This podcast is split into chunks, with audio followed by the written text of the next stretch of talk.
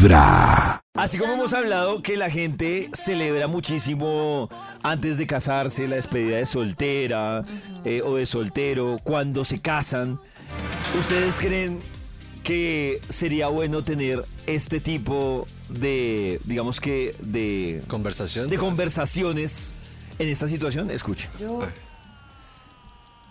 te odio. No, no, no, a ver, espérame tantito, espérame tantito. Espérame. ¿Qué dijiste? Te odio, Mario. Yo también te odio. ¿En serio? Sí, sí, te odio muchísimo. Ay. Muchísimo te odio. No sabía si era demasiado pronto para decírtelo. No, no, no, porque si llevamos ya que 10 años, es normal que nos odiemos. Ay, es que te odio tanto. Odio cada pedacito de ti. Odio, odio tu diente amarillo que está atrás del resto de los dientes. Odio tu voz. Odio tu forma de hablar. Te odio. Sí, te, te entiendo. Yo odio esa peste que sale de tu boca. Ese como olor a basurita orgánica, ya sabes. Ah, Odio tu papada orgánica. que crece y crece. Odio cuando te haces mensas y te pido un favor. Te odio. No sabes lo feliz que me hace escucharte decir esto. Es que yo pienso, soy linda, soy inteligente, soy carismática. ¿Por qué chingados sigo con ese güey? No de acuerdo con eso. Pero, a ver. Sandra, ¿Qué? ¿Te gustaría divorciarte de mí? Ay, Mario, Esa propuesta. ¿estás seguro? Sí, sí, sí, sí. Nada me haría más feliz que no volver a ver tu jeta.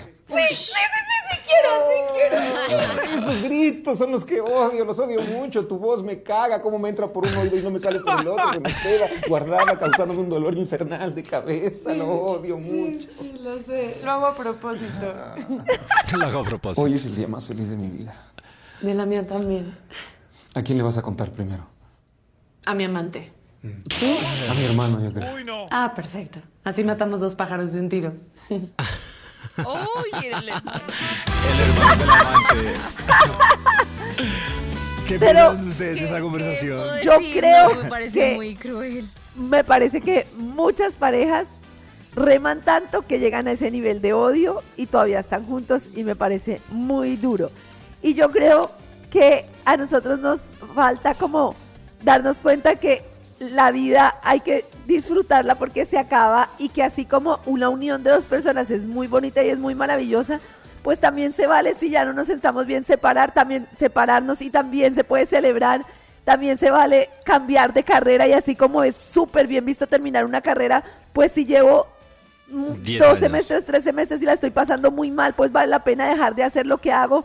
O sea, vale la pena hacer lo que tengo que hacer para sentirme bien y no lo que está socialmente visto como una celebración. ¿Cuántas, ¿Cuántas personas que uno ve que se separan no las ve como uno felices a los seis meses o a los dos, pero felices? Y uno dice, pero ¿dónde estaba el brillo de esta persona? O sea, esta persona, esa relación la estaba matando literal. Sí, y yo sí creo que hay gente que es así como, juepucha, nos vamos a separar, qué felicidad. O sea, no, Yo, creo que no, esa- no. yo creo que hay parejas que sí tienen esta Oh. conversación, pero posiblemente la tienen en un tono más de... Sí, más Más amigable. No, no, al contrario. La tienen más de pelea. O sea, esta Ah, conversación que escuchamos, ya. sí la tienen. Como, ay, usted Llorando, que no sé llorando. qué. Usted que sí se ma- Sí, con drama. Con ira, intenso Eh, pero, Ah, ya sé. pero pues yo creo que esa- sí. Pero yo creo que sí tiene la misma conversación. Pero lo ideal sí sería, como dice Chris, tenerla como así. de esta forma. Y es Casual. que yo creo que en verdad Que es fácil, ¿no? libera un montón, pero aparte queda de forma sana muchas cosas, ¿no? Saber cómo, no sé, yo Claro, siento que es liberador y sanadora Claro, tener pero este la otra es, en esta conversación que escuchamos, pues lo ideal es que ambos tenían el mismo sentimiento, sino que no lo decían. Claro. El raye me parece durísimo, es Cuando solo uno de los dos Ajá. tiene ese Y el sentimiento. otro está enamorado. Ay, otro está llorando. Pobrecito. y la otra persona está enamorada, está, sí, eso sí me parece. sí me Pero la verdad, ¿usted qué prefiere, David? Que lleguen y le hablen así con ese tono conciliador de David, ya, ya te odio. Eh, te odio hace mucho tiempo. No, Maxito, es que yo me he dado cuenta que estoy trabajando en algo, pero yo me he dado cuenta que, primero, tengo, tengo la capacidad de detectar rapidito el, el, el lenguaje pasivo-agresivo. Y a mí el lenguaje Oh. pasivo-agresivo me raya. O sea, eso me puede el rayar. Estoy de acuerdo con Maxito. Me puede rayar más que me hablen. Ah, a ver, a ver, ay, oh, esto no está bien. No, eso me raya más que si me lo dicen así directo. Pues duele más, claro. O sea, y estoy de acuerdo con Nata, eso duele muchísimo. Sí. Pues Pero que- es liberador. ¿No? No, pero duele. Directo es liberador, claro, Claro. duele, pero lo que sí Claro. decir es liberador. Pero que lo cojan a uno así como, A como niño de 5 años Ah, claro. a decirle la, la misma, no, Nata, ¿qué Pero tengo prefiere? una pregunta. O sea, aparte del pasivo agresivo, perdón, me voy a atravesar con una pregunta rara, pero es importante. Y es, Maxi, cuando tú te separaste, perdón, pero es que tú eres el único separado de esta mesa. ¿Tú sentías que odiabas cosas de tu pareja? O sea, cosas, detalles que tú decías como, "Uje, pucha, esto me, de verdad me... Claro, claro, pero, pero es que hay una balanza también entre el- en esa época entre las cosas que uno odia o no, o si vale la pena o sí, entre ese dilema. Pero, pero absolutamente liberador cuando uno hasta inconscientemente eh, no sabe, pero ya está libre. Como, uy, que se fue, qué triste. ¡Wow! Pero, pero un- en tu Wow, experiencia, esto es una entrevista para ir a las mañanas. Entrevista. En tu experiencia, por ejemplo, que nosotros desde afuera vemos como un cambio en ti de mayor felicidad, hay que decirlo. O sea, que te separas y uno ve como, pucha, este hombre, ¿qué le pasó? Que brilló más, o sea, se, ah, se ve más alegre, más libre, más de todo. En tu experiencia, ¿por qué en ese momento si no, no, no tomabas la decisión? Si uno desde afuera ahora te ve y dice, pucha, es una decisión que le, va, le, le ha ido muy bien. Porque es que igual es difícil eh, romper vínculos y cancelar como un proyecto de vida, sobre todo tan largo. Mm, Eh, entonces, eh, tanto tiempo y ese, ese proyecto es como un- una empresa también. Uno Claro, se fue a la insiste- quiebra. Sí, claro. Claro, como, no, pues claro. se puede quebrar esto, le he invertido Claro, mucho. además que también, eso parte de que a Max le fue bien, pero hay gente también que, que la Claro. separación se vuelve una línea, o sea, nada le asegura a uno que... mucho dinero. Claro, es un negocio que, que puede que también salga mal y uno diga, la embarré, o sea... Pero es que si tú la estás pasando mal, es difícil. O sea, si tú no estás, es difícil Sí. que vayas para mal. O sea, al final puede que la pases mal un rato.